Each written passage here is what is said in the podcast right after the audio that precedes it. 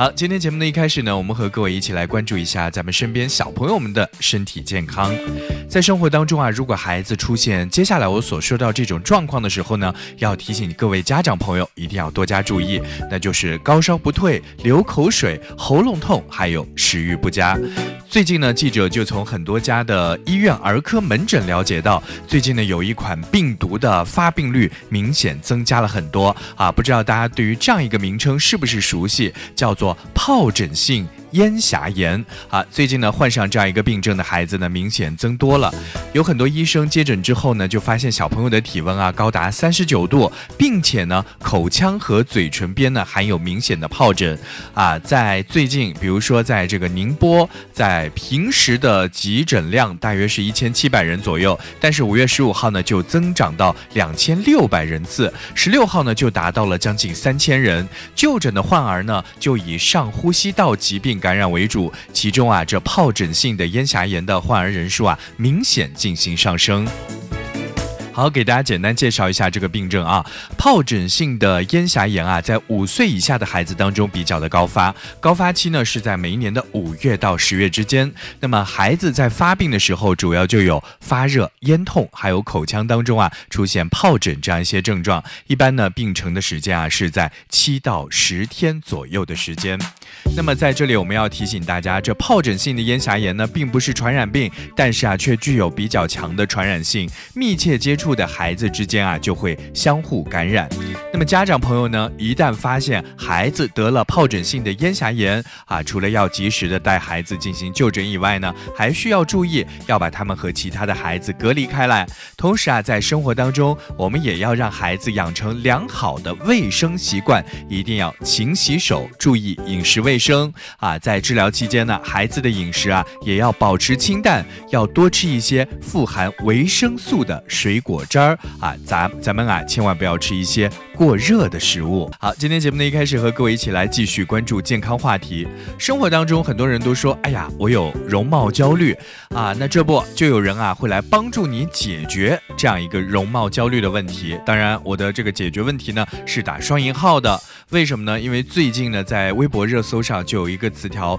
冲到了前列，叫做小腿肌肉阻断术啊，这是一种非常疯狂的瘦小腿的方法。它是怎么来进行啊瘦腿的？目的呢啊是通过切断控制小腿肌肉的神经而达到瘦腿的目的。在社交平台上呢，这个小腿肌肉阻断术啊有着很高的人气和推荐度，有很多年轻的女孩非常非常的推崇这种减肥的方法，还有上万人点赞和种草种草，所以就有不少的博主啊，他所谓就有亲身体验，并且表示做了之后啊，你不需要运动，也不需要节食，轻轻松松啊就能够瘦下来。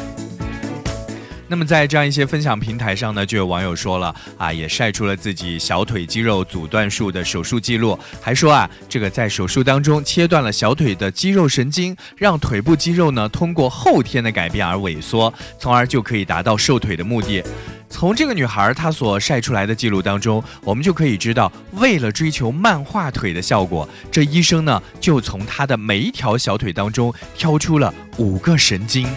哎呦，是不是听起来感觉真的就是特别吓人呢？当然，在浏览了这些分享的内容之后呢，有一些人也表示了啊，我在做完这个手术之后呢，就有小腿抽筋、走路困难，还有小腿疼痛、足下垂等等等等啊，所以有这个后遗症的人还是蛮多的。好。看到很多人都这么推崇这种瘦腿的方式啊啊，医生就提醒大家了，这个小腿阻断术呢，就是切断小腿一些相对不是那么重要的肌肉神经的分支，让肌肉失去活力而自然萎缩，最终达到瘦小腿的结果。那么这一项手术呢，是一项损害性的手术，伤害是不可逆的。目前呢，正规医院都不进行开展。那么正规的整形外科医生啊，早在几年前就已经淘汰了这种小腿神。经阻断术，原因就是它是不可逆的，被切断的神经啊是没有办法复原的。也就是说，切除了这一部分神经之后呢，以后咱们再遇到外伤这样一些情况，需要小腿肌肉潜在功能的时候，也就绝对不可能再恢复了。而且呢，小腿部分神经阻断之后呢，其他的肌肉群啊就会出现代偿性的增生，小腿啊可能又会变粗了。好，后来呢，我们这个记者就再一次搜索，在社交平台上搜索了小腿肌肉阻断术之后，就发现了此前的社交平台呢，已经对他进行了标注，如有需求，请前往正规医院来进行就诊。确实啊，在生活当中追求美是没有错的，每个人都有变美的权利，但是这条腿不想要了，恨死自己的小粗腿了，好羡慕别人的小鸟腿啊，这真的是一种健康正常的审美倾向吗？啊，不少网友就说了，减肥的目的呢是健康美，而不是盲目的做手术。也有朋友呢，也有网友分享自己亲身经历，并且呼吁大家啊，平时在生活当中平安健康就是最美的，因为别人的定义，牺牲自己的健康而换来的美，不应该，更不值得。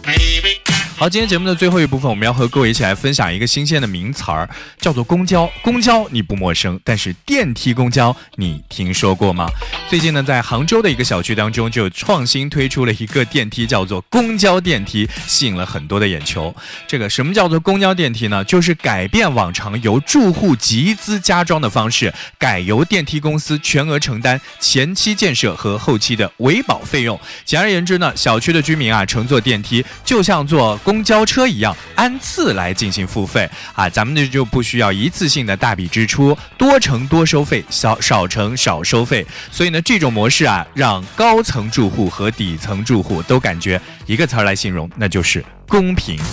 确实，随着老龄化社会的进展呢，在老小区当中加装电梯呢，慢慢的就成为了城市治理当中绕不开的话题。很多的老小区啊，都加入了电梯改造这样一个事项。但是在一些城市当中呢，这一件本该给老百姓带来方便的事情，却在实际的操作过程当中陷入了僵局。啊，是用户不想装吗？答案肯定是否定的。啊，因为老小区当中啊，大多住着的都是中老年的一些朋友，爬楼梯对于他们绝对就是高强度的。运动，所以自己家的楼当中，如果能够有一部方便上下楼的电梯，绝对是一件好事儿。那问题究竟是难在哪里呢？原因就是，这装电梯的钱从哪里来？账单应该怎么付？怎么公平分摊比较合适呢？